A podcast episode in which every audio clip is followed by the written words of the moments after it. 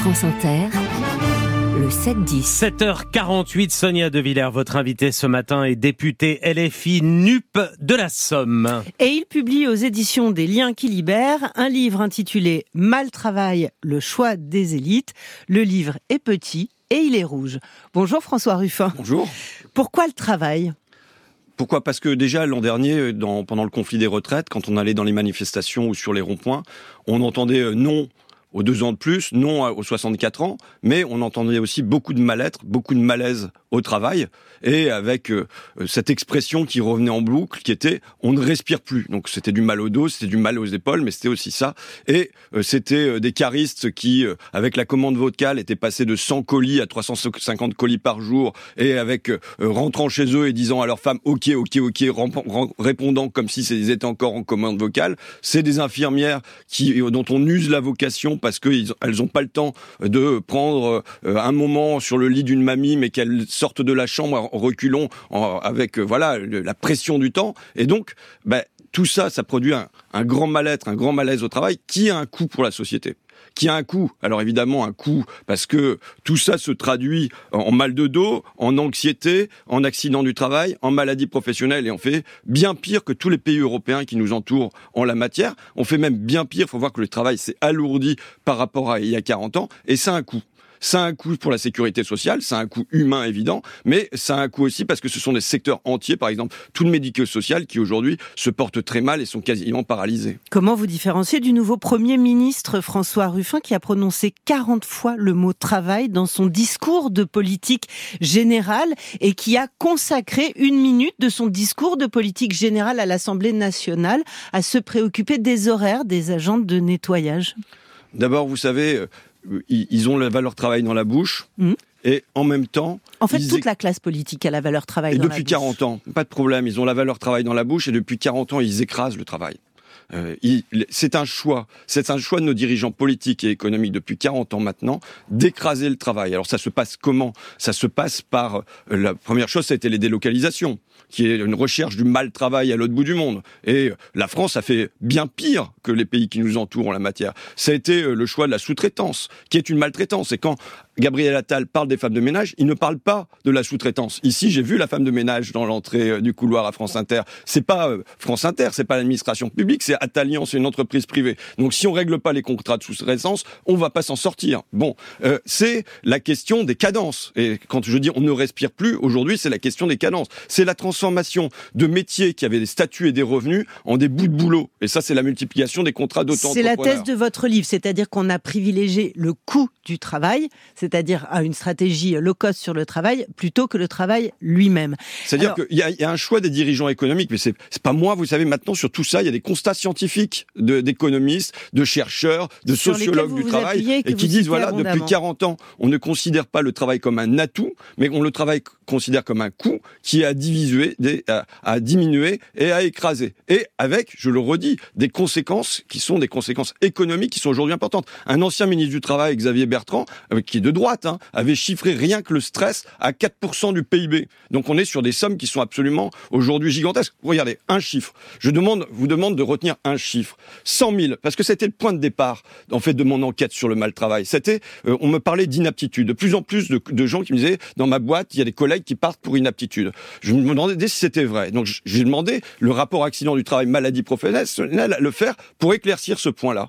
On a aujourd'hui plus de 100 000 départs pour inaptitude vers Pôle emploi par an. Je sais pas si on se rend compte. 100 000, ça veut dire que c'est euh, plus, enfin c'est ma ville qui serait licenciée d'un seul coup d'Amiens. C'est toute la construction automobile qui chaque année partirait broyée psychiquement ou physiquement. Et alors là où on voit la complicité du ministère du Travail, la complicité de nos dirigeants, c'est que j'ai des échanges épistolaires avec eux comme rapporteur du, de, de, de, de la branche ATMP. Bon, et ils me répondent, il n'y a pas de hausse. C'est faux.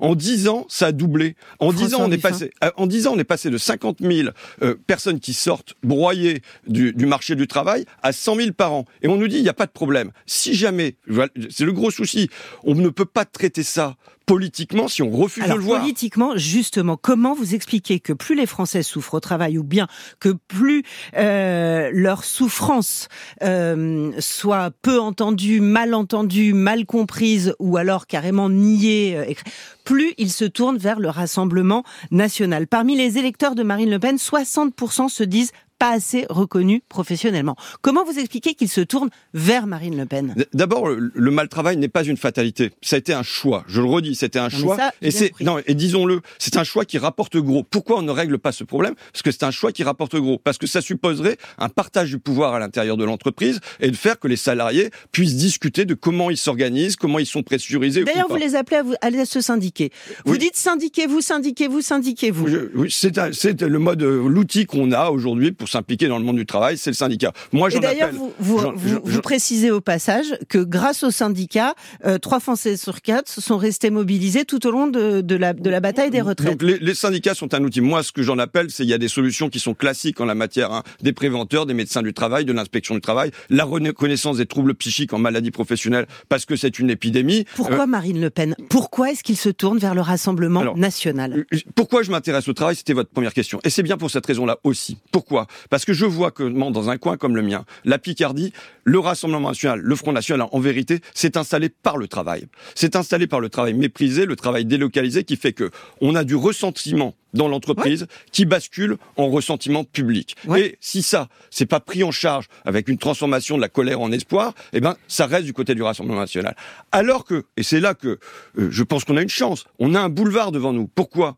Parce que le Rassemblement national, au fond, est nul sur les questions de travail. Il a rien à dire sur l'intérim, il a rien à dire sur les CDD, il a rien à dire sur les auto-entrepreneurs, il a rien à dire sur l'univers du travail aujourd'hui. Mais ça fait combien d'années que la gauche est dans l'opposition? Ça fait combien d'années que Jean-Luc Mélenchon est dans l'opposition. Je, peux vous parler. Pour moi, ça fait 40 ans que je suis dans l'opposition. Je pense que je suis né dans l'opposition. Pourquoi est-ce que les ouvriers ont-ils placé la candidate du Rassemblement national en tête avec 68% de leur suffrage? 68% des suffrages ouvriers?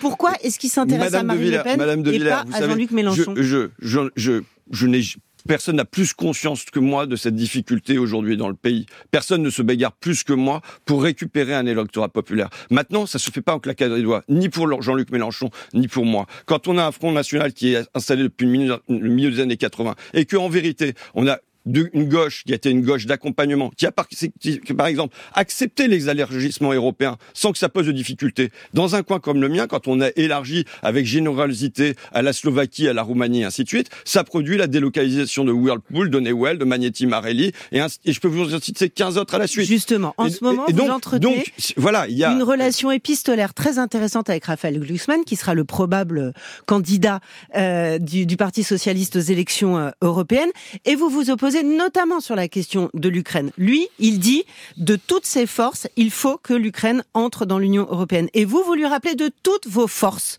les, les délocalisations, pardonnez-moi, dont votre région a souffert et le million d'emplois industriels qui ont été détruits. D'abord, les échanges que j'ai avec euh, Raphaël Glucksmann euh, se déroulent autrement que via l'étalage des rancœurs sur Twitter. Et euh, il y a un désaccord. Il y a, Il y, a un désaccord qui est posé sur la table. Moi, ce qui me va pas du tout, c'est quand Raphaël Glucksmann dit si vous êtes hostile à l'entrée de l'Ukraine dans l'Union européenne, votez pour le RN. On leur a fait déjà cette cadeau comme ça, ça va. Donc, quand il y a un, un pays comme l'Ukraine, de 45 millions d'habitants, avec un salaire minimum qui est sous les 200 euros et euh, une agro-industrie, je pense que ça pose des questions et que euh, on peut pas juste dire en termes de géopolitique et de générosité, c'est nécessaire. Vous savez, la générosité, je l'ai dit, ce, ce, sont les ouvriers de mon coin qui l'ont payé euh, sur les élargissements européens. Mais qu'est-ce que vous faites de la guerre Ce ne sont pas les, euh, les, les, les, éditorialistes qui sont ici, ce sont pas les journalistes qui ont payé, ce sont pas les députés qui ont payé ça. Qu'est-ce que vous faites de la guerre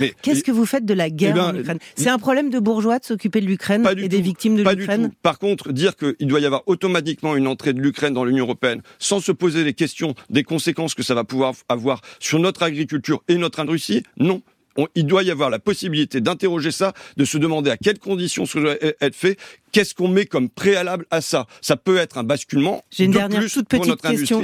Et notre... Une dernière toute petite question. Il y a un hommage qui sera rendu demain pour les 42 victimes françaises des attaques du 7 octobre perpétrées par le Hamas. Il sera présidé par Emmanuel Macron. Est-ce que la France insoumise y a sa place?